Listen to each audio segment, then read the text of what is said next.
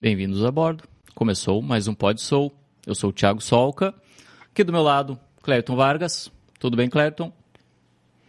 Tudo bem, Thiago? Seja bem-vindo mais uma vez, todo o nosso espectador.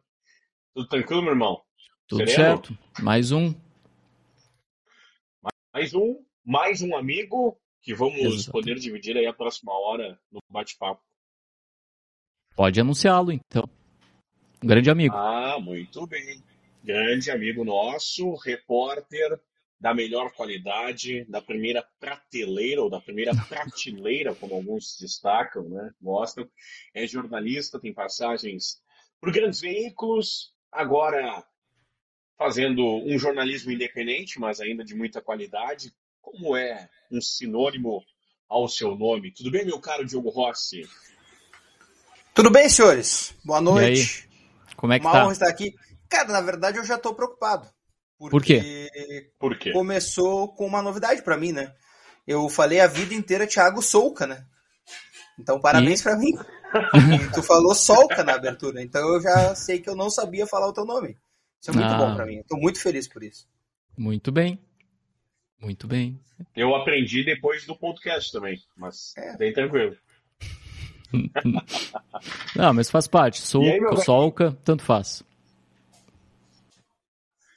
Então, agora nas aventuras da independência jornalística?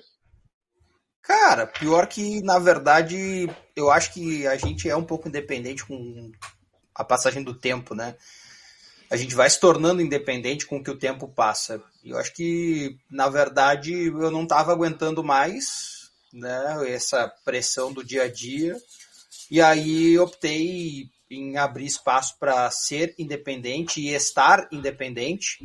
Então, é como eu estou nesse momento, mas não sei se para a eternidade, né? E não sei se por muito tempo também. olha aí, olha aí. Então, é, estaremos atentos aos próximos capítulos, mas eu acho que é preciso que a gente fique um pouco sozinho para entender algumas coisas. Eu acho que essa é, essa independência ela te dá bons nortes, te dá um bom futuro, te dá boas perspectivas. Então, eu acho que o cara fica independente um tempo e ele fica mais esperto para quando ele volta para o ambiente de uma empresa ou para o jornalismo coletivo, né? Ou seja, que tem que compartilhar com outros colegas e com outras pessoas o dia a dia. Eu acho que foi bom. Sim. Esse último ano foi bom. Qual é a maior dificuldade de fazer esse jornalismo independente? Porque quando você tem o veículo, tem, de certa forma, uma estrutura, tem um nome ainda por trás, né, que tu pode utilizar. E, e quando se torna independente é o teu nome. E quais são essas dificuldades que aparecem no dia a dia? E quais são os benefícios também, né? Ah, eu acho que o mais difícil do, de tudo, assim, do princípio, é a estrutura porque sozinho tu não tem toda a estrutura do dia a dia, né? É, esse é o mais difícil. E eu falo de, não falo de estrutura só, né, de uma base para conseguir alguma coisa. Eu falo de estrutura física mesmo, de um ambiente para trabalhar, de um bom computador, de um microfone com qualidade, ou sei lá, da melhor, da, daquilo que tu melhor precise para trabalhar. Acho que essa é a primeira coisa. Assim. A estrutura é o mais difícil. Mas depois, assim, com o passar do tempo, eu acho que a dificuldade. E aí eu acho que eu não enfrentei essa dificuldade, e aí é o mérito do passar do tempo, que eu acho que outras pessoas enfrentaram, que é a falta de uma de um passado, assim, de um nome, de alguma coisa que o represente, né? Eu tive a oportunidade várias vezes de conversar com as mesmas pessoas com as quais eu conversava, ou mantinha relações quando eu não estava independente, que me tratavam normalmente, como se eu né, fosse ainda a mesma pessoa que trabalhasse numa emissora ou alguma coisa assim. Mas isso faz muito parte da minha, da, do meu passado, né, da minha qualidade Sim. anterior, assim, da minha qualidade anterior. Eu digo assim, né, porque a marca que a gente tem, que a gente carrega, ela é uma qualidade para algumas pessoas, né? Ah, é o fulano de tal da emissora tal. Ah, é o fulano de tal do lugar tal. Então eu acho que isso depois é uma dificuldade também, com o passar do tempo, mas de resto é só facilidade, porque tu é o teu chefe, tu determina quando vai fazer as coisas, quando não vai fazer. né? Que tipo de pauta tu acha que é pauta? Sim. Que às vezes tu não consegue numa emissora, né? E não tem aquela coisa daquela pessoa enchendo teu saco, incomodando todo dia, a não ser tu mesmo, né? Eu acho que aí tu te força a fazer mais coisas, coisas diferentes, coisas melhores, talvez, ou piores, né? Mas eu vejo que no todo, assim, quem sabe aproveitar, e aí eu não sei se eu já sei aproveitar, mas no todo, assim, eu acho que quem sabe aproveitar se sai bem. É melhor do que estar em um ambiente de trabalho, né? Claro, eu estou falando isso baseado na experiência que eu tive do último ano. E eu não tenho como comparar tudo que eu faço hoje se eu estivesse numa emissora. Eu tenho minhas dúvidas se o que eu faço hoje, estando numa emissora, não, não faria do meu trabalho não melhor em qualidade, mas melhor em resposta ao produto que eu, que eu produzo ou que eu construí. Sim. Entendeu? Porque ele tem uma propulsão diferente. Aqui eu tenho que divulgar por mim. E se eu não, né? E se eu tivesse uma emissora, eu poderia divulgar através dela. Imagina a propulsão que isso poderia ter tomado é. já. É, no jornalismo independente, a gente leva a sério aquela frase que os antepassados sempre reforçavam, né? Que o que você tem de mais importante é o seu nome, né? E no jornalismo independente, tu tem que ter o teu nome, né? Se tiver alguma mácula atrelada ao teu nome, tu já não consegue, né? É, eu, eu vejo assim, tem muita gente que tentou e já está por desistir. Ou está perto de sucumbir. Do tipo assim, cara, eu já fiz tudo que deu e não foi para frente. Entende? Então é difícil. É difícil. É, e aquela coisa que eu posso dizer assim, é, cara, inevitavelmente, inevitavelmente, você precisa viver de alguma forma. E aí eu estou falando financeiramente. E de maneira independente, é difícil que em 12 meses, como é o meu período agora, eu viva independentemente do meu trabalho. É, por óbvio, eu tive que nesse período me adaptar a algumas questões como ter que escrever para um portal, que é o torcedores.com, por exemplo, onde eu sou um funcionário colaborativo. Ou seja, é independente, mas dentro de um ambiente. Porque eu crio quando eu quero, crio Sim. o que eu quero e como Sim. eu quero. Então, assim, né, se, eu diria, se não fosse esse trabalho, certamente eu teria que ter procurado outro trabalho para me sustentar independentemente, porque não tem como o cara se sustentar independentemente, né, vivendo de uma coisa que a gente sabe que leva um tempo para amadurecer. E a gente vê claros exemplos de pessoas que amadureceram seu trabalho depois que voltaram para uma emissora. E aqui eu posso dar exemplos claros. Por exemplo, um grande canal do YouTube hoje de notícia do nosso cenário, para quem nos acompanha aqui no Rio Grande do Sul, é o do Wagner Martins. Até ele chegar na Band, ele tinha um patamar. E ele já tem um patamar próprio. Ele é um cara que trabalhou na Fox, ele é um cara que trabalhou na própria Bandeirantes. Mas depois que ele chegou na Bandeirantes, o canal dele fez assim. Então ele sabe, ele sabe também que não é tão fácil. Ser sozinho não é tão fácil.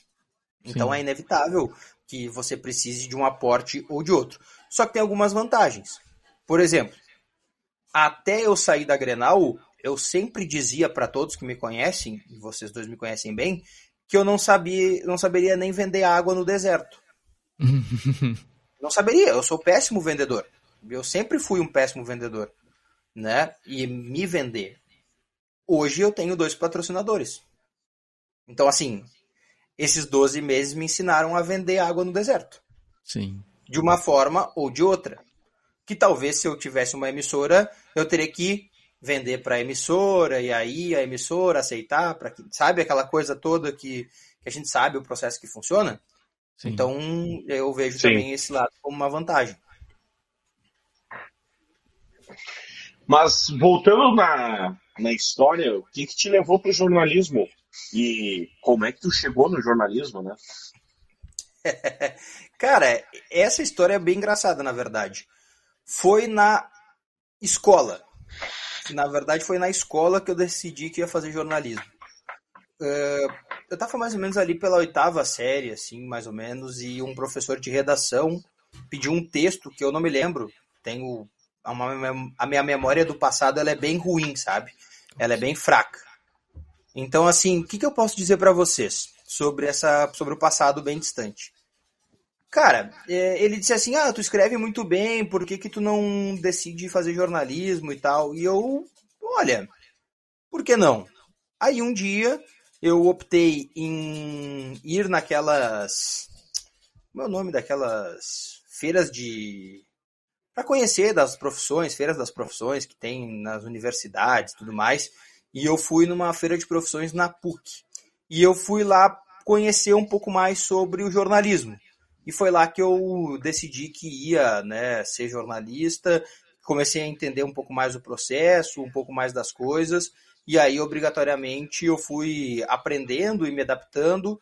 Com essa adaptação, automaticamente eu né, entrei para esse meio, gostava muito de futebol, sempre gostei muito de futebol, e, e assim, eu tenho clara ciência hoje, né, eu não, não engano ninguém, sobre isso, que eu fiz jornalismo por causa do esporte. Eu não fiz jornalismo esportivo por causa do jornalismo. Foi a minha dedicação e meu amor pelo futebol e pelos esportes que me levaram a fazer jornalismo. Né? Não sou aquela pessoa que vou chegar, vou dar uma entrevista e vou dizer assim, não, porque eu queria contar histórias maravilhosas para as pessoas. O meu sonho era contar as histórias que ninguém pode contar não, não, não é isso. Né? É, é um processo que faz parte da minha vontade, do meu desejo de né, conviver no meio do esporte, conviver com as pessoas. Então, é, eu não, não engano ninguém quanto a isso. Né? De fato, foi por causa dessa situação.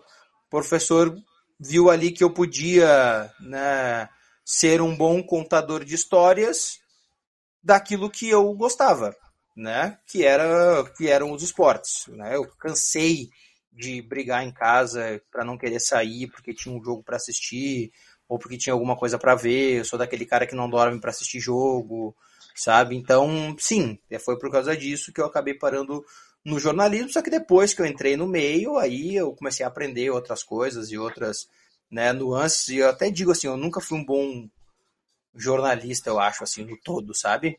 Eu acho que eu sou um cara que se adaptou ao jornalismo. Talvez eu fosse outra coisa dentro do esporte. Sei lá, um dirigente, um diretor, um analista, um, sabe? Eu gosto dessas coisas. Só que com o passar do tempo fui aprendendo a ser um bom produtor, um construtor de informação, de notícia a partir da informação. Então eu acabei me adaptando, né? Eu acho assim, eu tô na, eu tô na minha melhor fase de jornalista. Porque eu passei um processo muito longo nos últimos cinco anos de um administrador do meio jornalístico. Então, assim, eu sei muito bem administrar pessoas e um ambiente de uma empresa jornalística. Mas hoje eu sou um jornalista de fato, assim, que sabe como é que procura uma notícia, como é que entrega essa notícia, né? Eu ouvi de um amigo no meu segundo ou terceiro mês depois que eu saí da Grenal, ele disse assim para mim, cara, o mercado não te enxerga como repórter. Esquece. É assim. Eu tô te dizendo porque eu sou o cara que tô do lado de fora. Eu falei, mas cara, como assim? Eu fui repórter minha vida inteira.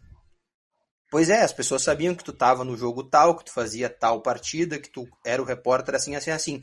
Mas o macro do teu jornalismo era o de administrador. Era o de coordenador de uma equipe de uma emissora. Então pensa que eu tenho 10 anos de carreira e as pessoas acham que eu sou mais um coordenador de, de equipe, mais um cara que né, gerencia pessoas do que propriamente dito um jornalista. Isso é muito estranho, né? É, é bem, é bem louco, é bem louco isso. Mas eu acho que eu até encontrei dificuldades é, nesse último ano por causa disso. Sim. Sabe? Porque o mercado me via dessa forma. Me via e ele não deixou de ver. Né? Só que agora ele consegue ver os dois lados. Ele sabe o que eu consigo fazer também além de administrar.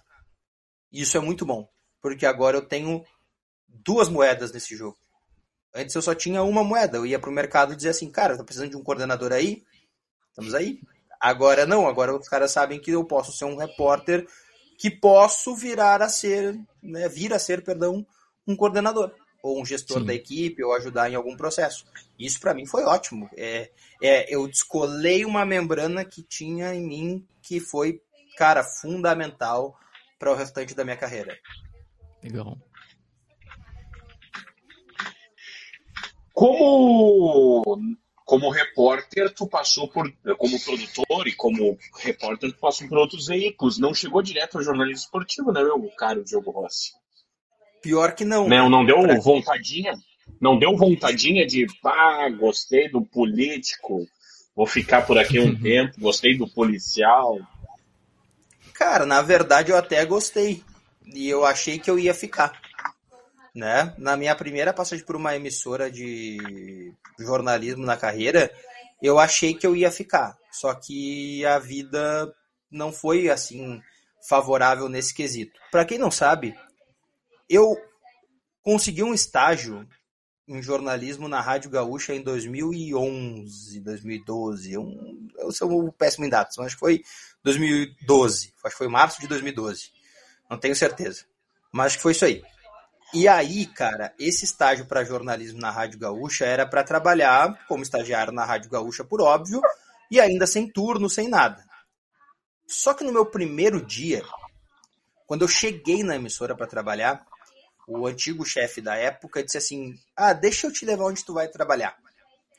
E aí, cara, o meu primeiro dia e os meus primeiros meses foram na Rádio CBN, me levaram para a Rádio CBN. Então o estágio da Rádio Gaúcha era Rádio Gaúcha.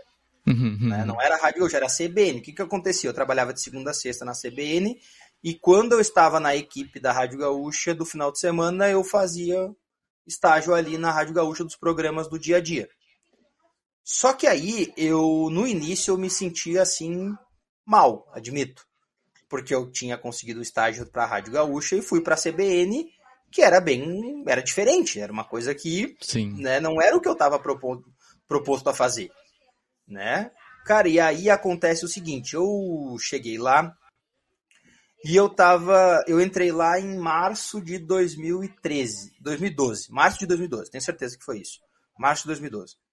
E aí eu passei aquele primeiro, primeiros sete meses ali, primeiros nove meses até o final do ano, todo na CBN, todo lá. E aí, no final do ano, a programação da CBN, a que a gente fazia, ela era muito assim. É difícil, porque a gente só usava os boletins que eram gravados da Rádio Gaúcha que eram no dia anterior. Era uma, cara, era uma coisa assim bem complexa. E a gente optou em fazer no final do ano um programa de retrospectiva do ano. E aí eh, eu disse assim, cara, eu monto, eu monto esse programa, não tem problema. E aí eu montei esse programa de retrospectiva e esse programa começou a rodar na CBN antes do fim do ano. Né? Ele foi rodando até chegar o último dia do ano.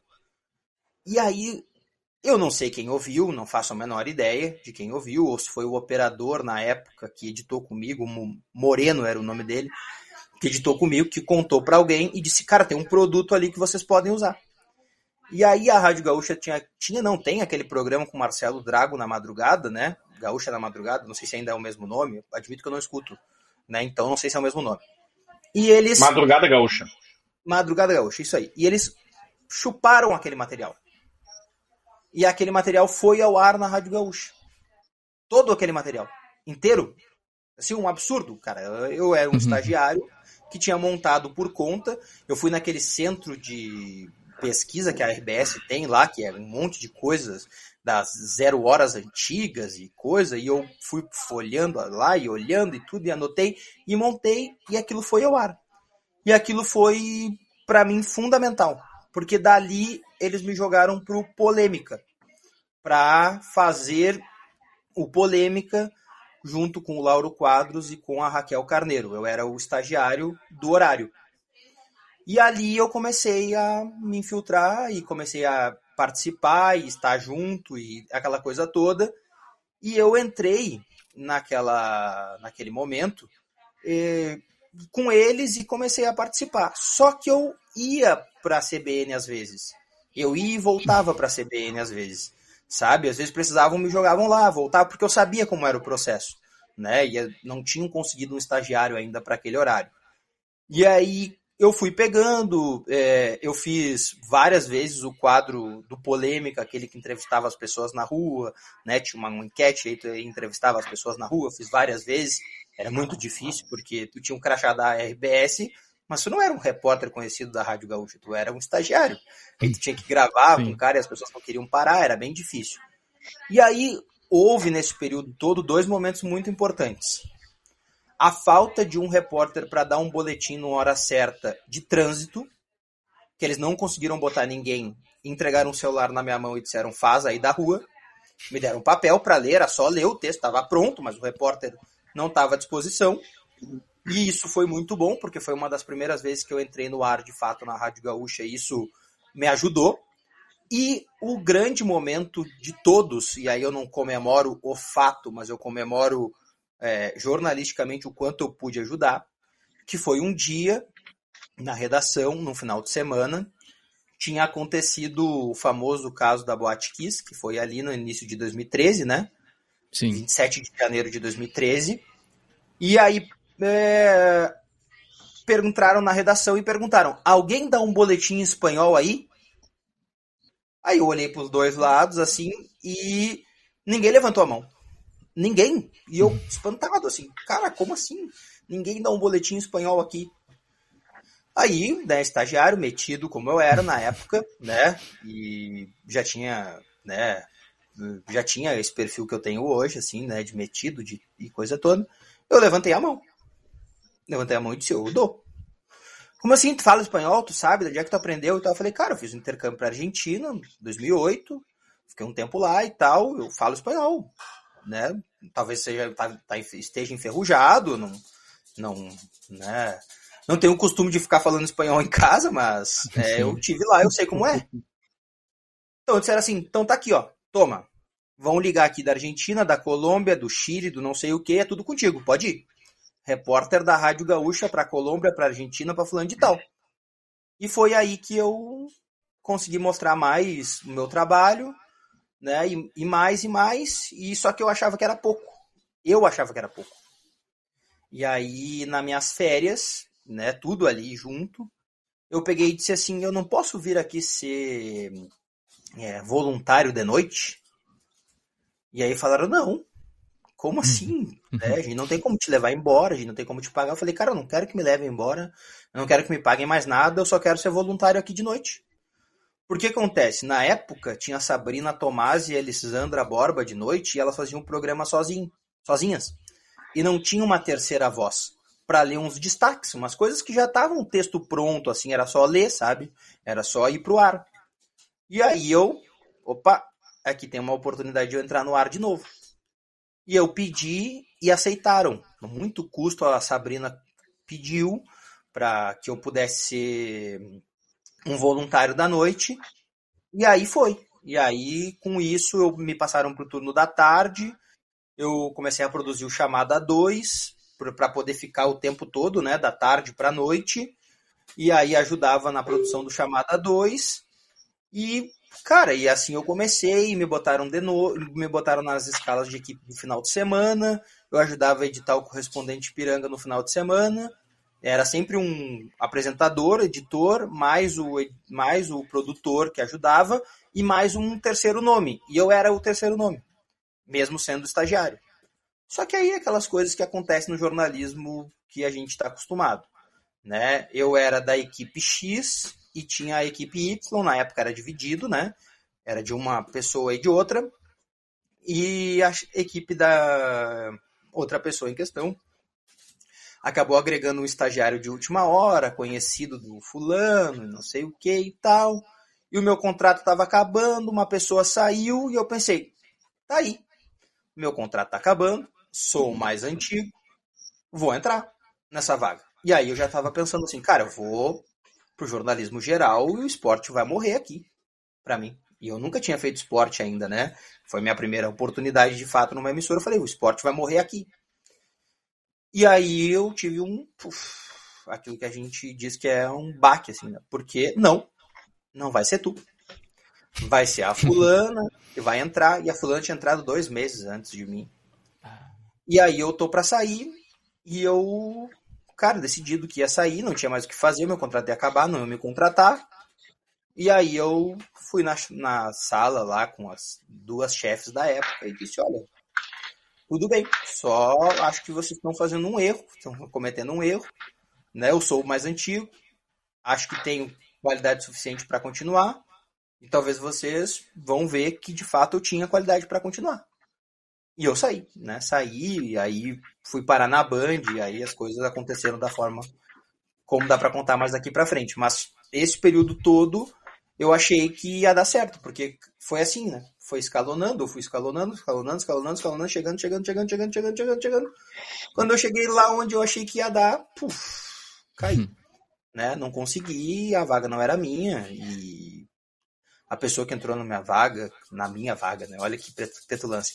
Mas a pessoa que entrou na vaga que tinha aberta é ótima, repórter, tá em Brasília hoje e tal ótima pessoa também, não tem nada contra ela, não tem culpa, a vida é assim.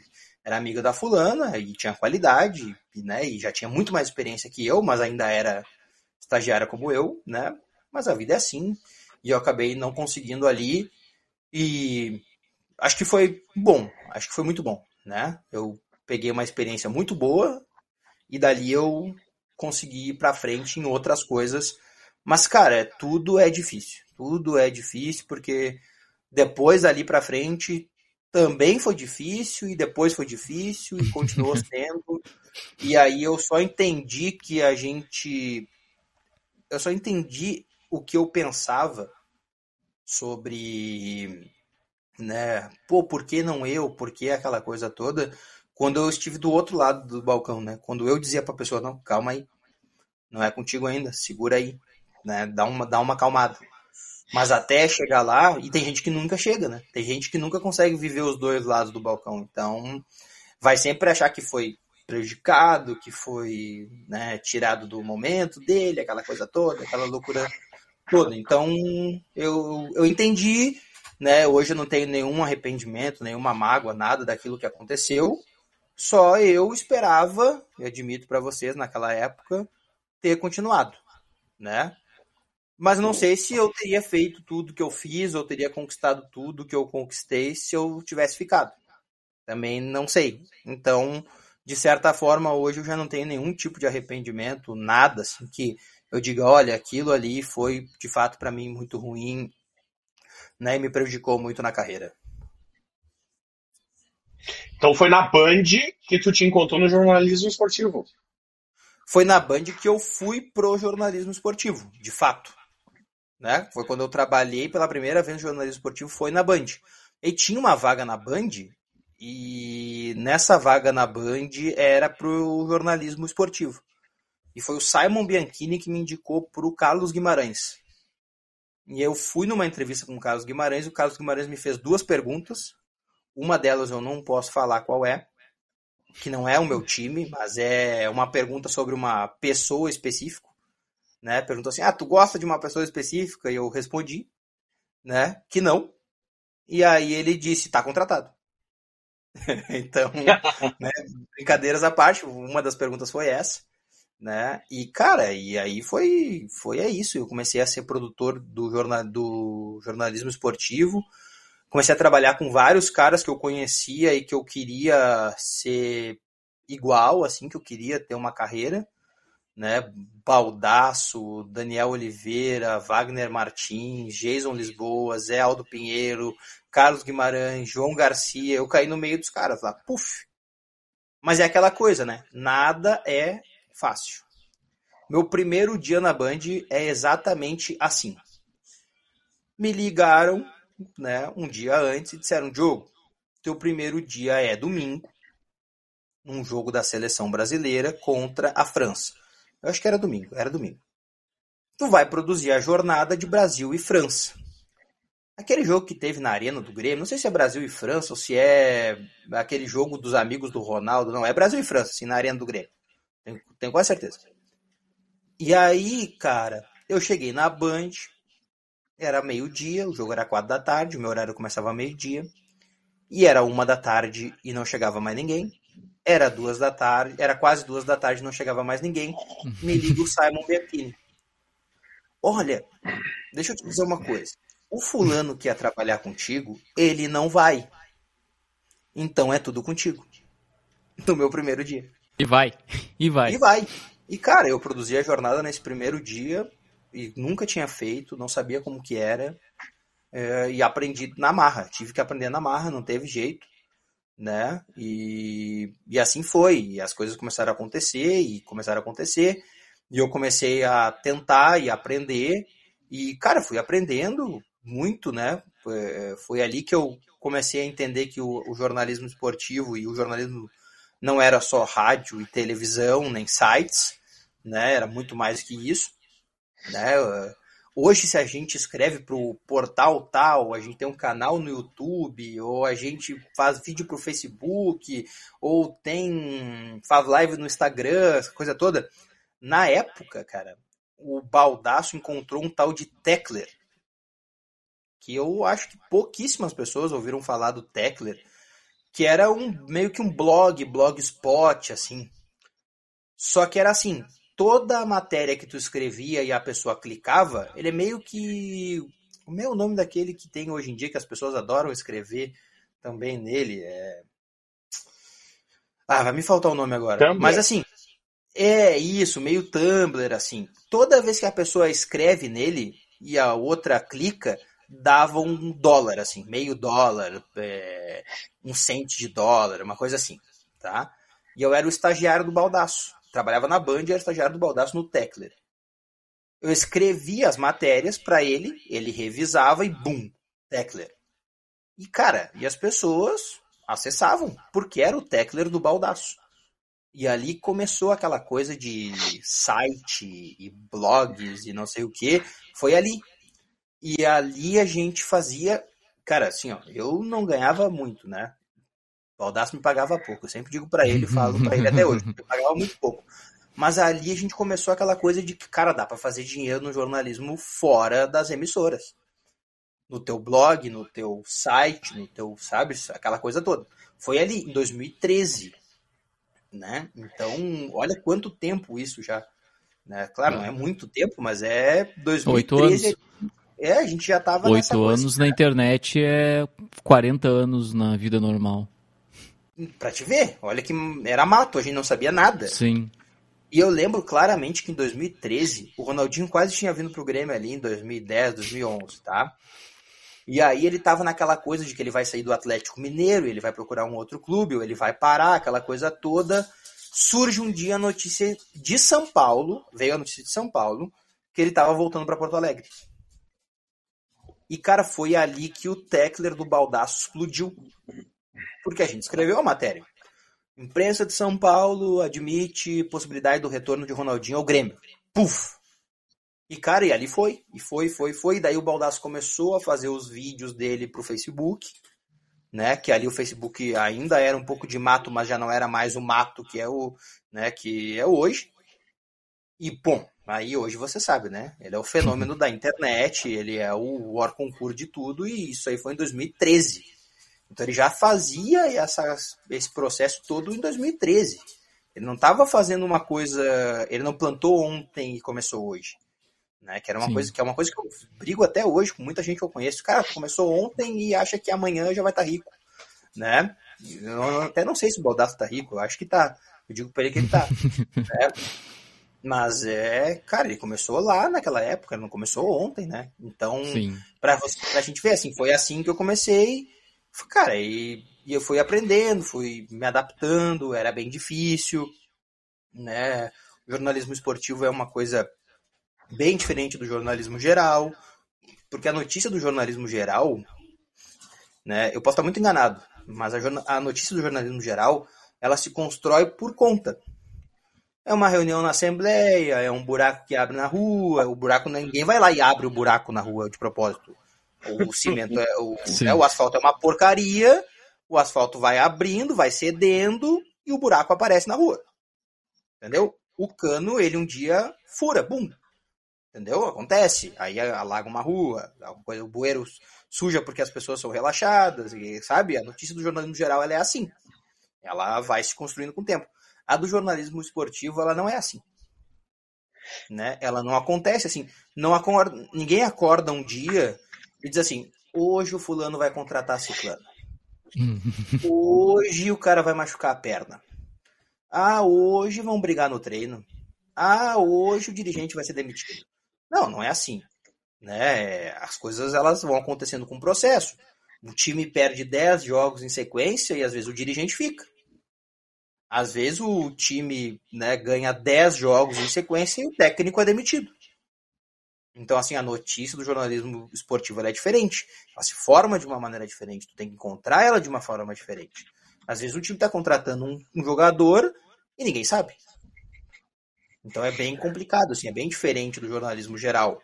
Eu tive que me adaptar, com certeza, porque eu não estava acostumado com esse processo né, da notícia. Eu imaginava que era assim, porque eu lia jornais e via, né, na época, assim, muita coisa acontecendo, né, e acompanhava, por óbvio, porque eu estava na faculdade e tudo mais, mas, né, estar no meio é bem diferente. Quantas brigas eu cansei de ter na faculdade por causa disso, né, porque eu estava no meio, e não é porque eu estava no meio que eu brigava na faculdade, mas é porque eu ia para a faculdade e ouvia uma coisa Chegava na redação e era outra completamente diferente. Aí eu chegava na sala de aula e dizia: Não, não, não, peraí, isso não existe. Me desculpa. Teve uma aula de introdução ao jornalismo, porque eu fiz um ano de faculdade na Federal de Pelotas. Então, quando eu cheguei em Porto Alegre de volta, eu já tinha tido essas aulas básicas e tal. E só que no terceiro ano da faculdade teve uma cadeira básica que eu tive que fazer, porque estava atrasado. E eu já tinha um ano de de Rádio Gaúcha e mais uns meses ali de, de Band. E aí eu fui pra aula e a professora falou uma coisa assim, cara, eu nem me lembro que era um absurdo tão grande. Eu disse pra ela, professora, isso não existe. eu levantei a mão e disse, não existe. Ah, como assim não existe? Eu falei, olha, professora, eu trabalho em tal lugar, né? E eu tô lhe dizendo que onde eu trabalho não é assim que funciona. Como é que eu vou aprender isso aqui se lá na rua não é assim? Ah, se tu não concorda, tu pode levantar e ir embora. Eu levantei e fui embora. Cara, é, é, a faculdade estava me dizendo uma coisa que na vida real não acontecia. Eu só estava discutindo, eu só estava dizendo, olha, cara, eu não vi isso aqui fora. Não vi isso no mercado, sabe? Sim. Então, coisas assim. É, tem coisas que eu me arrependo. Isso, por exemplo, essa atitude, por exemplo, é uma coisa que eu me arrependo. Não precisava, sabe? Ouvia, deixava passar. É que uhum. hoje eu já sei que eu vou escutar e deixa passar. Mas na época eu achava que era no máximo, né? Era o máximo eu dizer assim: não, não, não, não. Isso não é assim que funciona, então vou me levantar, vou embora. Pô, imagina que sensacional. Eu peguei e levantei no meio de todo mundo e foi embora. Me achava o máximo, né? É. E ali se criou um ídolo para alguns alunos, né? Cara, tem alguns colegas até hoje que lembram assim disso, sabe? É um absurdo. Assim. Eu, eu não gosto de é. lembrar e eles adoram lembrar, sabe? Sim. Não é legal, sabe? Não é legal. Da Band, da Band tu vai para uma rádio que é completamente diferente de tudo que é uma rádio que se falava 24 horas de futebol, e que ainda fala, obviamente, mas é, é aquilo. É, tenta. É, é o sonho de todo cara que gosta de futebol e gostaria de trabalhar no jornalismo esportivo. Ela existe. É uma rádio se propõe, vamos assim, se propõe a falar 24 horas de futebol. É, cara, essa história da Grenal é bem louca, assim. Porque eu tava meio cansado da Band, porque tava acontecendo umas coisas lá que eu não concordava. Tá? Eu era estagiário do dia a dia, chegava no final de semana, os repórteres tiravam folga, né, em algum dos dois dias que eu trabalhava, e o meu objetivo principal era ser repórter. Então o que, que acontece? Eu queria ser repórter e eu dizia, cara, não posso fazer o setor do time tal aí, né, no final de semana. Não, não pode. Bom, por quê? Aí aparecia um cara da edição da TV que fazia o setor. E aí eu, caraca, velho, por que isso? Aí um tempo depois eu descobri que era um acordo para ele continuar na emissora e tal, aquela coisa toda. Mas na época eu não sabia. Eu achava um absurdo. Eu sou estagiário aqui, não faço. Por que, que o cara faz? E aí eu tava meio cansado. E eu tinha conhecido já, né, o, o Douglas de Moliner na, no curso da OCIP. E eu disse pra ele, cara, uma hora que abrir uma vaga aí, me chama. Mas assim, brincando, sabe? Aquela coisa toda. E aí um dia abriu uma vaga. Estagiário. E aí o Thiago Suman me ligou. E perguntou se eu tinha interesse, se eu tava afim. E eu disse que sim. Só que ele disse assim, cara, eu tenho certeza que a Marjana não escuta, não sabe como é, quem é e tal. Tu pode me mandar uns áudios? E aí eu mandei alguns áudios meus da Band, né? Eu tinha feito torcida no jogo do Grêmio contra o Corinthians, é, no jogo do Inter também, eu acho que contra o Corinthians, no, no estádio lá do, do Vale, em Novo Hamburgo. E aí, cara, e aí eu mandei os áudios e me aceitaram. Me aceitaram, me quiseram lá e tal. E aí no primeiro dia que eu fui na, na Grenal, né, de fato, assim, não para trabalhar, mas para procurar uma, uma vaga, né, para conhecer lá a galera e tal, todo mundo, foi um dia que o Grêmio tava para vender o Alex Teles. E na época, eu já tinha contato com algumas pessoas, já ligava para alguns dirigentes e coisa tal. E eu disse assim, cara, tá, cheguei lá e uma pessoa me mandou uma mensagem dizendo assim, estão vendendo o Alex Telles. E eu falei assim, bah. E eu tava na Grenal e trabalhava na Band. Hum. Assim, tava pra trocar uma pela outra. Só que eu queria ir pra Grenal. Porque eu ia ser estagiário da reportagem. E eu queria ser repórter. Para ser repórter, o repórter tem que dar notícia. Eu peguei, chamei um dos caras da Grenal na época que eu conhecia. Eu tava lá. Eu peguei um desses caras que eu conheço lá, chamei num canto e disse assim, ó. Cara, liga para esse fulano aqui e diz que tu ficou sabendo que o Alex Telles está sendo vendido. Só isso. Só te consagra. O cara ligou e, de fato, o Alex Telles estava sendo vendido. Com certeza não foi por isso que eu fui contratado na Grenal, mas ali já tinha ajudado pela primeira vez a, né, a, a reportagem da Grenal e tudo mais tentaram fazer com que eu ficasse na Band. A diferença salarial de um estágio para o outro era bem pequena. Me ofereceram para ganhar mais na Grenal, perdão, na Band, só que a Band não me daria a oportunidade de ser repórter. Nenhuma chance. E aí eu optei em ir para a Grenal de fato. Só que até eu ser repórter na Grenal de fato, cara, eu fui contratado na Grenal dia 12 de dezembro de 2014. 2014? 2013. Não, 12 de dezembro de 2013. Eu fiquei muito pouco tempo na Band, assim, deu 6, 7 meses só. E aí, cara, até eu fazer um setor e um jogo, demorou muito tempo. Porque outros vários estagiários tinham entrado comigo naquela época e eles não tinham curso da OCIP. E eles tiveram que fazer. Então eu substituí todos que fizeram o curso no turno da manhã, os estagiários produtores. Então eu fiz ali o horário do Vidarte das 6 da manhã até as 11, muito tempo. Depois eu fiz o horário da noite no Conversa de Arquibancada, que não existe mais, com o Ângelo e com o Cristiano na época, até eu fazer um setor. Né? Eu fiz ali um que outro setor assim na primeira, segunda semana, né? Fiz um, dois, três. E aí depois me, me jogaram para esses horários para substituir essas pessoas. Sabe? Bem assim, até eu chegar onde eu queria, demorou de novo. Só que ali nesse nesse momento aconteceu uma coisa que acho que eu nunca contei assim, talvez uh, publicamente. Mas o Thiago me chamou na época. O Thiago não fique bravo comigo se eu contar isso. Por favor. Não fico, não fico. mas ele me chamou na época e disse assim, cara, o doutor Otávio, que era o dono, que é o dono da Rede Pampa, gostou muito de ti. Gostou muito da tua voz, gostou muito da jeito que tu faz as coisas no ar. ele quer que tu faça pré-temporada de um time, era em Bento, um Gramado, uma coisa assim. E eu disse, não, pode dizer que eu não faço. Uhum. Ah, mas por quê? Porque eu falei, cara, porque assim, ó, eu cheguei ontem aqui, tem outros caras que fazem isso há muito mais tempo que eu. Pode mandar eles no meu lugar que eu não vou, esquece. E já tinham determinado quem eram as duas pessoas que iam. Eu ia substituir uma delas, essa pessoa ia ser cortada da viagem. E eu disse: não, não, não, pode ter, pode dizer aí que eu não vou. E aí no segundo ano eu fui, né? De fato, aí no segundo ano eu fui, na pré-temporada, era minha vez mesmo, assim, já tinham me escolhido, mas no primeiro ano eu disse: não, não, não, não, pode esquecer que eu não vou. Né? Eu sei até hoje quem é que ia ser cortado, tinham me dito, né? Ó, essa pessoa aqui não vai tu vai no lugar dela.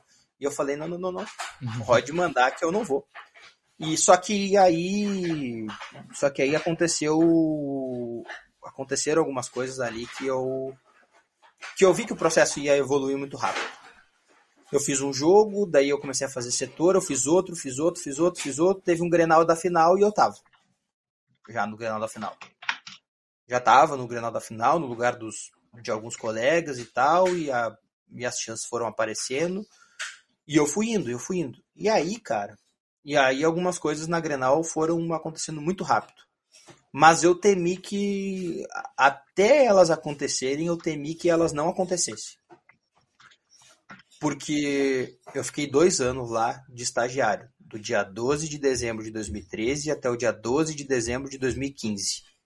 Exatamente os dois anos estagiário. E no meio desse tempo, dois colegas foram efetivados, sendo que eu era mais velho que eles. Por quê? Um deles, porque não era para a mesma função, né? Não era para a mesma função, e o outro porque tinha chegado depois que eu, mas ele já tinha trabalhado na Pampa. Então o tempo de estágio dele era menor que o meu. Eu tinha dois anos para completar e ele já tinha trabalhado seis meses ou um ano, então ele só tinha mais um ano e meio ou mais um ano de estágio para poder cumprir, entendeu? Então ele teve que ser contratado antes que eu. Só que aí as coisas não foram acontecendo, porque assim, ó, na época, não sei como é que tá hoje, mas na época alguém tinha que sair para outro entrar.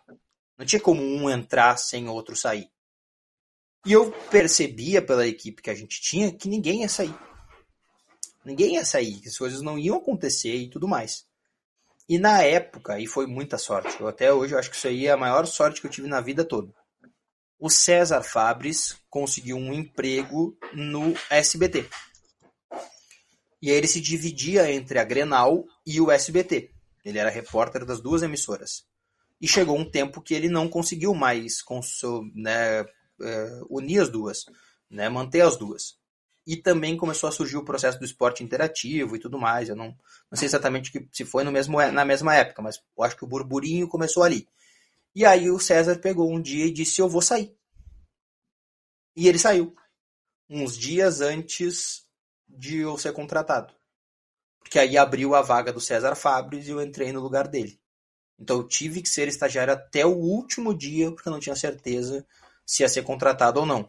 Só que dali diante, daí do momento que eu deixei de ser estagiário até o dia que eu saí, aí tudo foi muito rápido. Tudo foi muito rápido, porque eu fui contratado naquele ano, em 2015. No início do outro ano, o Cristiano Oliveira saiu. O Bagé assumiu um tempo de coordenador da Rádio Grenal e ele não aguentou, assim, aquela coisa toda, muita pressão e tal, e ele tinha outros, outros trabalhos. E aí eu entrei. E aí eu fiquei até o dia que eu saí. Né? Até o dia que eu saí, mas eu não podia ser chamado de coordenadora. Hoje eu já sou chamado até por quem dizia que eu não podia, mas é, fui coordenador cinco anos da emissora. Até o dia 20 de agosto de 2020 eu fui coordenador da Rádio Grenal. Eu lembro que a gente pegou a emissora com 1.18, acho. Na época fazia 1.20 ponto, um ponto e 20 até um pouquinho antes da pandemia, acho que eu não sei se com quanto tá hoje, mas eu lembro que na época a gente comemorou muito 4,68, uma coisa assim, quase 5 pontos, que era mais que o dobro de audiência de quando a gente né, pegou lá e e aí várias coisas aconteceram na emissora, né? Pessoas que saíram e troca de programação e ajusta isso e coloca aquilo e tal, até chegar no ponto que a gente que eu na época entendia que era o ideal, né? Que era aquela coisa assim, daqui desse ponto só se a gente instalasse aqui alguma coisa que eu sei que não foi feita e na época, né, não cabia a mim dizer que podia ou não fazer. Daí naquele momento acabou acontecendo o que eu imaginava, que foi um pequeno declínio e depois um retorno para um ambiente padrão né, da realidade da emissora hoje, que eu acho que é, é ainda uma ótima audiência, né, mas já não em propulsão como é, naquele momento lá dos 4,68 poderia ter sido maior, né? Porque ali faltou competitividade para nós, né? Mas aí também por vários fatores, né? Porque uh, a gente não tinha condições de investir mais, né? Eu acho que a empresa não tinha mais condições de investir e tudo mais, aquela coisa toda, né? Eu entendo, mas é que daí para competir com um adversário maior que era o que a gente tinha, era só dando aquele start ou não. E aí se optou em ser o melhor segundo. O que eu acho, particularmente, que não é ruim. Não é ruim. É muito bom no nosso mercado, ser o melhor segundo é muito difícil. Né? Porque todo mundo está tentando ser o segundo melhor. É, quase ninguém vai ser melhor que a Rádio Gaúcha em números. Então todo mundo tenta ser o segundo melhor. Nós éramos o segundo melhor, muito segundo melhor. Tipo assim, anos, luz atrás, dos, na frente dos outros. Sabe? Então se, se determinou que ia fazer aquilo e eu acho que foi muito bem feito por bastante tempo e acho que continua sendo, senão já teria caído, né? O que acabou não acontecendo, por óbvio. Como é que foi mudar de lado do balcão? Sair do repórter, do comunicador e ser o coordenador, o gestor, administrar pessoas, administrar centenas de situações? Hum, ah, cara, muito difícil. Porque o gestor ele tem que ter um pouco de distanciamento do da equipe, de uma forma ou de outra, sabe? Ele tem que saber que ele tá do lado da empresa tanto quanto ele também está do lado das pessoas, né? Ele tem que estar tá dos dois lados da mesma forma. Só que é muito difícil e às vezes, e eu admito, eu não consegui nesse período todo estar mais ao lado da empresa do que ao lado dos colegas. Que eu nunca chamei de funcionários porque não são meus funcionários, são meus colegas, meus amigos. Muitos ali são meus amigos até hoje, né? Então, cara, é muito difícil. Muitas vezes eu fiz coisas que eu sabia que a empresa que a empresa ou que uma coisa legal né, não era, não poderia acontecer. Eu pensei, ah, o fulano precisa não vir sexta e sábado por causa de tal coisa. Eu ajeitava, eu dava jeito, é, é muito difícil, cara, muito difícil, porque tu olha o teu amigo do outro lado e tu sabe que tu vai precisar dele de uma hora ou, uma hora ou outra. Então, se tu não dá para ele um pouco também, ele nunca vai te dar o contrário. Só que existem pessoas e pessoas, né, dentro da equipe, como em qualquer lugar. Eu não fazia isso para todo mundo, porque eu sabia que nem todo mundo me dava ao contrário, né? Ou quando eu precisava, ou coisa assim. Então, assim, é muito difícil, é muito difícil. Eu não sei se eu consegui ser um bom gestor administrativo para a empresa, porque muitas vezes eu preferi optar pelo lado dos funcionários. Então, assim, para os funcionários eu tenho certeza absoluta, eu boto minha mão no fogo por mim mesmo, de que eu fiz muito bem o que, eu me, o que eu pretendia fazer. Que era dar para as pessoas um ambiente tranquilo de trabalho, sabe? De que a bomba não ia estourar no colo deles, de que se queria não trabalhar domingo a gente ia dar um jeito, se tinha um compromisso no sábado a gente ia dar um jeito, se o filho estava doente a gente ia abonar aquele tempo para chegar atrasado, né? Meu primeiro embate, embate assim, impacto entre o que eu penso e o que eu precisava fazer foi um dia com o Rafael Serra. A filha dele ficou doente e eu disse, cara, vai cuidar dela. Leva no hospital, faz o que tiver que fazer. Só que, como gestor e para quem eu precisava responder, não era assim que funcionava. E depois de um tempo eu entendi que não era mesmo assim que funcionava, que eu não podia simplesmente dizer, olha, vai e deu. Só que não significava que eu não ia dizer para a pessoa vai e deu, era o filho da pessoa, né? Aí eu ia dizer para a pessoa, não, vem aqui, trabalha e alguém que leve teu filho no, no médico que tu tem que trabalhar. Cara, não é assim que funciona, sabe? E claro, várias vezes depois eu cansei de ter a mão ao contrário do Serra para ficar uns minutos a mais, para cobrir o horário de alguém que não apareceu, ou coisa assim. E ele fazia isso porque ele sabia que o dia que a filhinha dele pudesse ficar de doente de novo, ele não ia vir, ou que ele tivesse um problema, né, poderia acontecer. Mas era o meu jeito de pensar. E até eu conseguir instituir o jeito que eu pensava e que eu queria que as coisas acontecessem, levou muito tempo. Só que, ao mesmo tempo, também ele tinha um prazo de validade. Eu acho que eu consegui fazer com que as coisas andassem da forma como eu queria que andassem uns dois anos. Talvez ali em 2016 e 2017, ou talvez metade de 16 até metade de 18, eu consegui fazer isso. Eu consegui levar desse jeito. Eu tinha a equipe, assim, perfeita nesse quesito, sabe? Era tipo alinhado. tipo assim, fulano, alinhado, alinhado com tudo. Tu não vem? Então tu vem tu vai ficar 10 minutos fora, então tu fica esses 10 minutos aqui. Ah, tu não vai poder vir tal dia, então tu folga tal dia e tu faz isso. Aí na semana que vem é contigo. Ia, sabe? E a coisa andava, era uma mecânica quase que perfeita. Era tão perfeita que o cara já sabia. Ah, fulano pediu folga domingo. Então eu vou fazer aqui, não tem problema, mas semana que vem vai ser minha vez e tal, e vai dar tudo certo. E o cara ia no domingo, 10 horas da noite, e achava sensacional fazer 4 horas das 10 da noite até as 2 da manhã. Por quê? Porque ele sabia que no outro domingo ele ia estar, sei lá onde, em Floripa, em Santa Catarina, em, sei lá, no Paraná, no interior do Rio Grande do Sul, aonde ele quisesse, porque ele tinha feito ali pelo bem da equipe, sabe? Então isso era legal. Isso era muito legal. Só que não funciona assim, né? É, não funciona assim, sabe? Em algum que... momento esse, esse negócio para de funcionar. Para por dois motivos.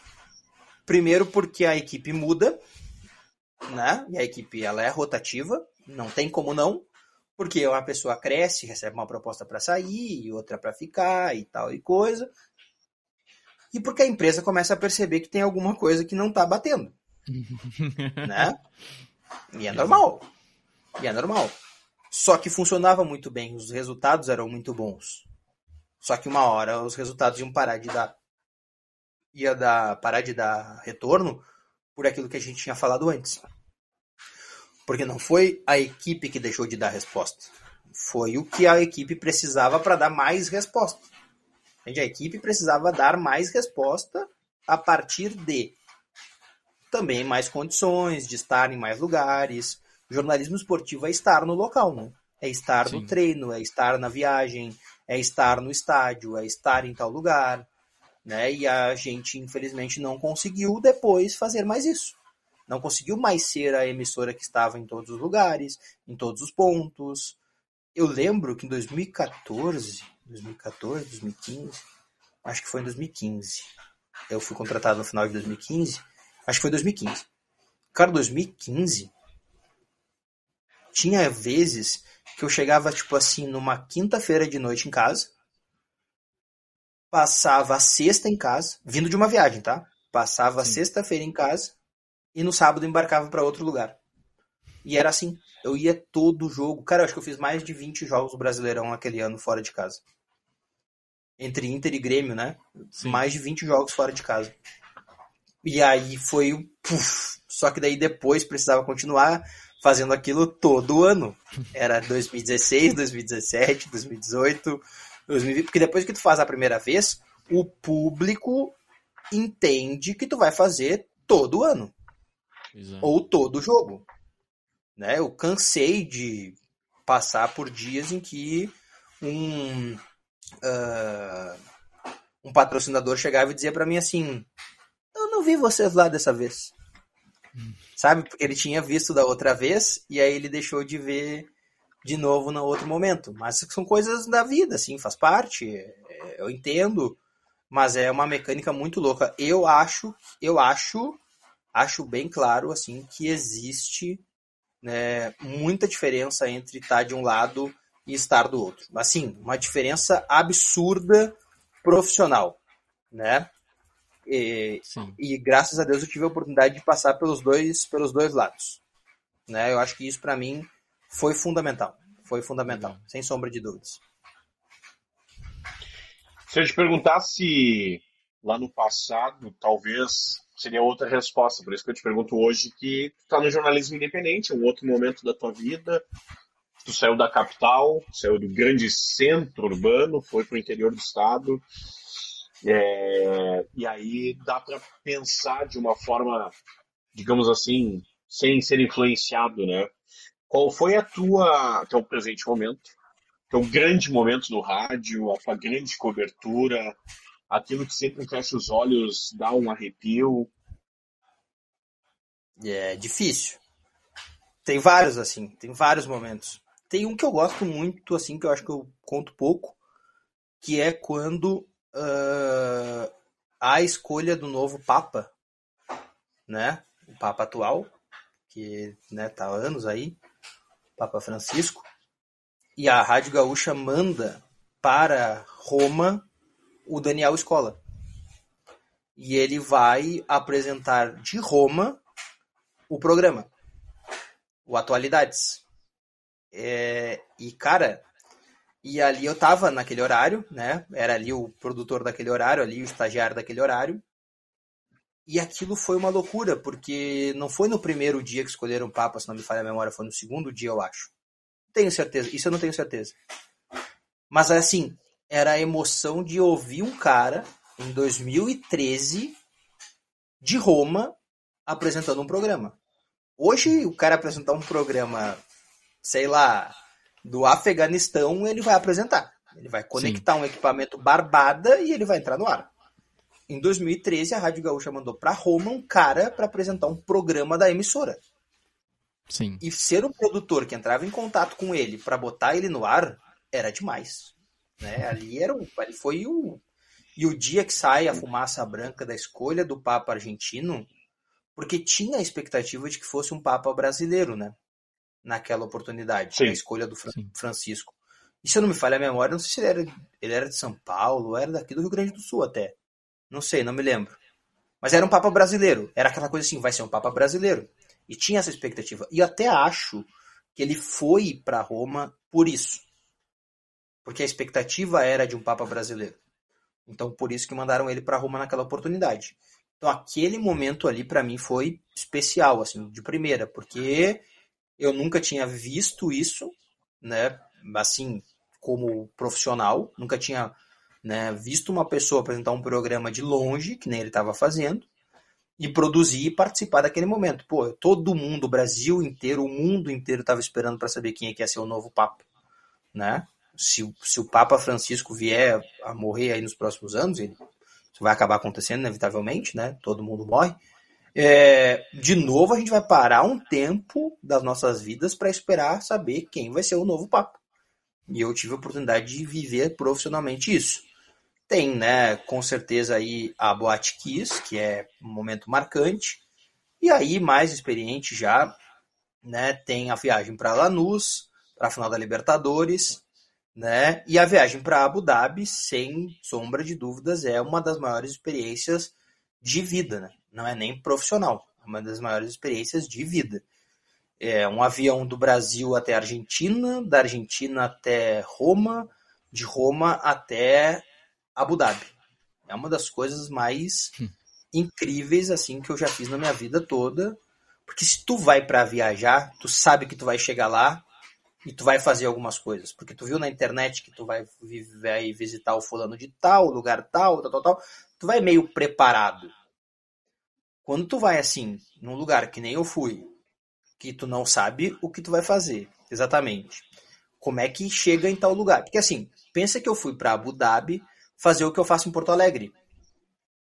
Eu saía da Grenal e ia até o CT do Grêmio para cobrir o treino do Grêmio. O que, que eu fazia em Abu Dhabi? Eu saía do meu hotel para ir para o lugar onde o Grêmio treinava e ou o lugar onde o Grêmio estava hospedado.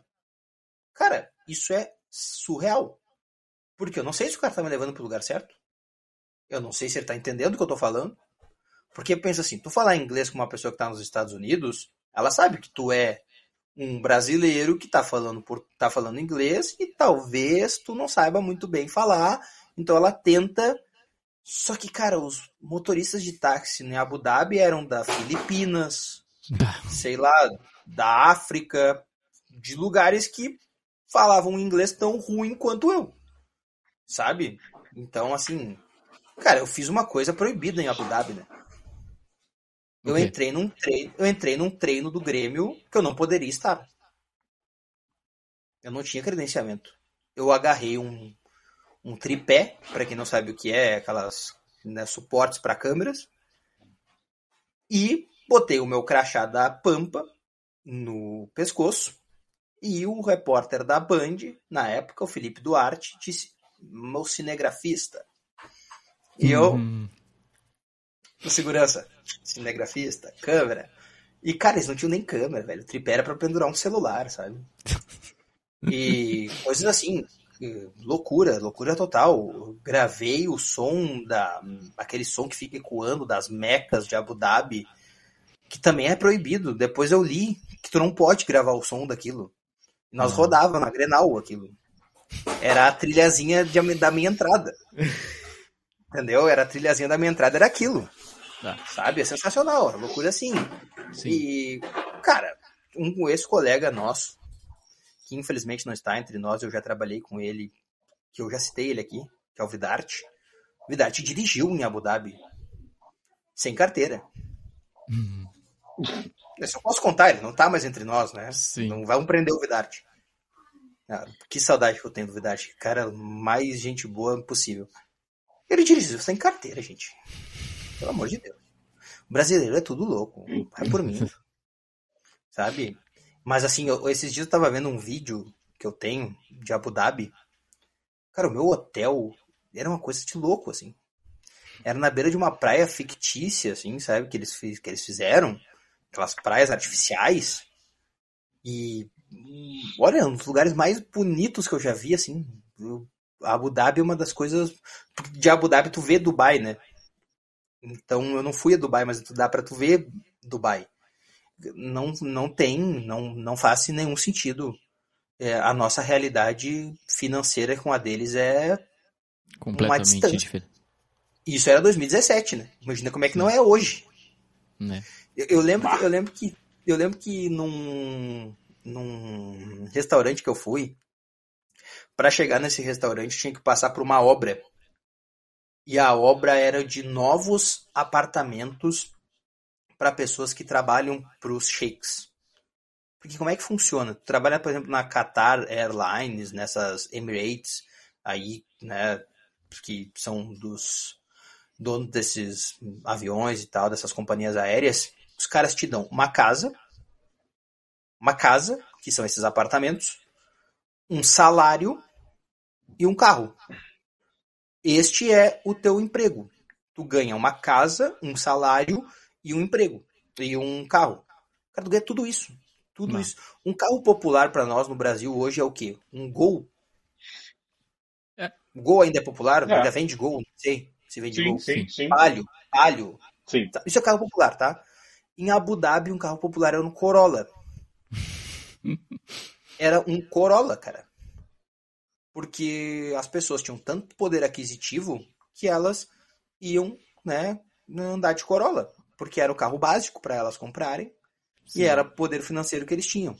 Eu nunca vou esquecer, hoje tu vai comer um McDonald's no Brasil, tu compra um pão, carne e queijo, daqueles básicos, batata e refri é R$ 26,90.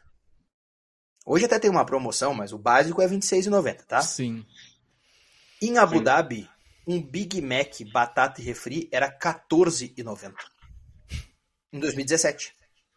Que Tá. não era em 2017 isso aqui no Brasil, já era mais caro. Era, sei lá, 20, 21, 22 reais.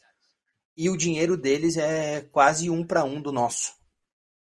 Né? É, o dólar comprava muito mais o dinheiro deles do que o nosso, mas assim, financeiramente, se eu tivesse trocado por reais, era um para um. Então eu tinha muito mais, eu tinha dólares e troquei pelo dinheiro deles e, nossa, né, assim, tava, tinha dinheiro para uma vida inteira quase, o que eu levei, sabe? Coisa de louco. E eu sou o cara mais sortudo do Brasil, né? Eu tenho certeza disso. Eu sou, assim, o mais sortudo de todos. Voltando de Abu Dhabi para jogar, para voltar para Grenal, para voltar para meu, para minha vida padrão, né? Era quase Natal. Um temporal atrasa o voo de Roma para Argentina, 12 horas. E eu chego na Argentina num paro nacional. Uma paralisação nacional. Não tinha o que fazer. O avião não saía, o ônibus não saía, nada saía. E, cara, eles disseram para nós: vocês vão chegar no Brasil só no Natal. Ah. Só no Natal. Eu saí de Abu Dhabi no dia 19, no dia 19, eu acho, 20, 19, e cheguei na Argentina dia 20. E nós só voltaremos no Natal. E vai ficar todo esse tempo num hotel na Argentina até poder ser liberado para voltar para o Brasil. Só que aí aconteceu uma coisa mundial, né? Entrei numa fila, falei com segurança e disse assim, cara, o que, que é essa fila aqui? E ele disse, essa fila é para remarcar as passagens. Só que o que acontecia com os brasileiros que já estavam irritados, loucos, para mandar todo mundo longe, aquela coisa toda. Eles pegavam o táxi e iam pro hotel que a companhia estava des, né, designando. E aí, quando eles chegavam lá, é que eles lembravam, ou que alguém avisava a eles, que eles tinham que remarcar o voo. E nós fizemos o seguinte: entramos na fila. Eu, Cristiano Silva e o José Aldo Pinheiro da. Não, e o. Eu, Cristiano Silva e. Ah, um outro rapaz do Correio do Povo, que eu não me lembro o nome agora. O Zé Aldo ficou lá em Roma, fez, tirou férias. Isso, ele tirou férias, não veio. Foi o outro colega do Correio do Povo. Nós entramos na fila. E, cara, chegava na fila, todo mundo dizia assim: Eu quero o voo para amanhã, dia 20. Eu quero o voo para amanhã, dia 20. E os caras diziam: Não tem. E as pessoas, ó, puf, iam embora. Iam embora. Elas não perguntavam se tinha outro dia, cara. tu perguntou Elas se tinha 21. Exatamente. Eu perguntei, não tem amanhã? Não. Tem dia 21? Tem, dia 21 tem um monte. Então me dá três aí. E aí a gente conseguiu voltar antes do Natal. Mas eu conheço gente e eu cheguei a ser é, testemunha numa audiência de uma pessoa que estava no voo, depois pegou meu, meu contato e tudo mais, que só voltou dia 24 porque demorava tanto para chegar lá, porque depois ele voltava, continuava a greve, aquela coisa toda, os voos iam acabando, os voos não saíam. Porque se tu chegasse no dia 20 para remarcar, eles não estavam mais remarcando pro dia 21, eles só estavam remarcando pro dia 22. E assim Sim. consecutivamente, entendeu? A Margina queria que eu voltasse até a PS10, ela não queria que eu ficasse. Eu falei, eu tenho que fazer, eu tenho que fazer. Eu falei pra ela, tem que fazer. Tem que fazer. Sabe, a primeira coisa que eu fiz na Argentina quando eu fiquei parado foi pra greve, né? Eu fui pro meio da greve. Fui pro meio da manifestação. Sim. Pra bomba, pra pedra, pra tudo. Eu tenho vídeo até hoje dos caras arrancando pedra do chão para tirar todo mundo. Ah. Nunca tinha tomado um gás de, dessas bombas aí nos olhos e tomei lá. Parabéns para mim, né? Eu sou um gênio. Não sei o que estão manifestando, mas eu tô apoiando. Para fechar, meu velho, o que, que o rádio te deu, hein? Yeah. Tudo, né? Tudo, tudo, tudo. Casa, carro, amigos, experiência profissional, tudo, tudo. Cara, o jornalismo me deu até a mulher com quem eu sou casado. Foi num, foi numa prova de vestibular para jornalismo que a gente se conheceu. Então tudo, não, não tem nada para reclamar. Voltaria e voltarei para o rádio com certeza. Não tenho nenhuma dúvida. Sim. Nenhuma dúvida. É, eu não tenho nada contra o rádio, gosto muito e acho que a gente tem que mudar ele. Tem algumas coisas que tá na hora de mudar. Então eu não tenho nada contra, eu gosto muito e, e a resposta é essa aí, claríssima. Tudo. Tudo. Bacana. E não é só o rádio, né? O jornalismo como um todo me deu tudo. Né? Financeiramente, sem sombra de dúvidas, tudo, assim. É, para quem diz que a gente ganha pouco, é verdade. É só com dois, três empregos para o cara conseguir ter tudo. E não minto. Tive dois, três empregos várias vezes. Tenho hoje mais de dois empregos. Né? Então, assim, é... cara, não é para qualquer um. Isso aqui não é para qualquer um. Eu tenho certeza absoluta. Eu dizia pros caras lá na Grenal, pros estagiários lá na época, cara, isso aqui não é para qualquer um. Tu não tá afim, larga. Vai embora. Vaza, sabe? Tem muita gente que diz que ah, tu é louco, ganhava 300 reais por mês. Cara, ganhei 300 reais por mês como estagiário. Na Band, em 2013. Ganhei e não tenho vergonha de dizer para ninguém que ganhei. Lembro claramente do dia, num domingo de manhã, acordei para ir trabalhar às 7 horas. Minha mãe olhou bem para mim, acordou junto comigo para passar café, aquela coisa toda antes de eu sair, e disse assim: se tu ficar em casa é mais barato. Ela disse, é mais barato. Eu morava com ela, então, né, ela sustentava Sim. tudo. Ela pegou e disse pra mim assim, é mais barato. Daí eu falei pra ela assim, tudo bem, é mais barato, mas eu não vou ser ninguém. Uhum. Aí ela olhou pra mim e disse assim, é verdade também. Daí eu tive que ir, aí eu fui. Mas financeiramente era mais barato, gastava mais de gasolina. Gastava de gasolina, gastava para comer, gastava de ônibus, né, quando tinha de ônibus, tudo. Mas não me arrependo de nada. Teria feito o mesmo caminho que eu fiz. Muitas vezes já parei para pensar se eu teria aceitado a proposta para ser coordenador da Grenal e eu diria, e eu todas as vezes que eu parei para pensar, eu cheguei na mesma conclusão. Sim. Teria aceitado de novo se me tivesse me feito o convite outra vez. Sem sombra de dúvidas teria aceitado. Porque profissionalmente como repórter não me ajudou muito. É óbvio né? Tá claro assim para mim isso. Mas como pessoa e profissionalmente, eu tenho certeza que foi uma das melhores coisas que eu já fiz na vida. Porque, cara, essa responsabilidade de tu ter, porque a gente teve uma época 38 pessoas. Né? Acho que foi o ápice de pessoas que nós tivemos na Grenal. 38. É muito louco. É. Tu ir dormir sabendo que a qualquer momento um desses 38 vai te ligar, é surreal. Mas quando ele te liga e tu consegue resolver, é mais surreal ainda. Uhum. Sabe? Porque tu tem, tu tem a capacidade, ou as pessoas confiarem em ti a ponto de fazerem as coisas, de te ligarem, cara, é assim, né? É qualquer coisa fora da realidade do que tu pode imaginar, sabe? E eu cansei de ter coisas nesse período em que eu não sabia e que as pessoas resolviam por mim para me ajudar. Legal, pra dizer assim, cara, precisava saber isso aí, sabe? Sabe fazer, então deixa que a gente faz por ti. Muito louco. Então, tudo. A resposta para a pergunta é tudo. Bah, valeu. Valeu mesmo, Diogo. Bacana. Manda um beijo pra agradeço. Vanessa que tá te assistindo. Disse que fez o, achou o hotel para ti, que tu tá fazendo exercícios demais e tal. Manda um é. beijo pra Vanessa aí. Ah, um beijo pra Vanessa, né? Vanessa que era minha parceira lá na época da Grenal, né? Ela era coordenadora da TV. Era, eu digo porque era na época que eu estava, né? Ela ainda é, né? Ela é coordenadora da TV. Quantas e boas nós, né, fizemos profissionalmente juntos lá.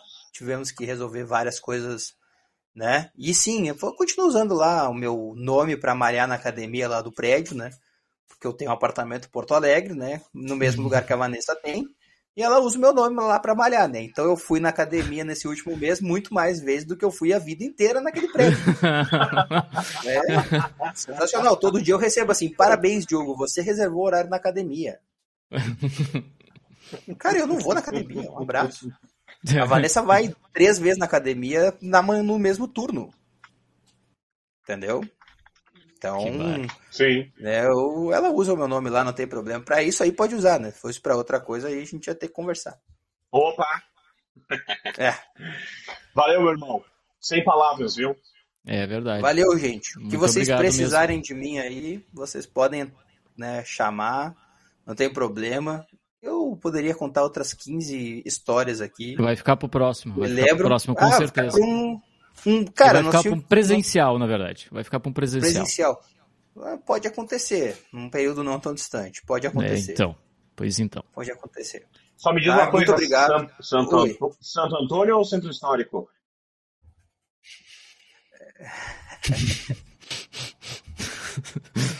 Ah, cara, tu sabe o número dos lugares? O número? É o número do Não endereço? sei, cara. Não, ah, só digo o bairro. 183. Bairro. Ah, Ah, cara, tá. eu não, Delfino Rio. não sei. Tá. Tá bom. Então tá. Eu só posso me silenciar nesse momento.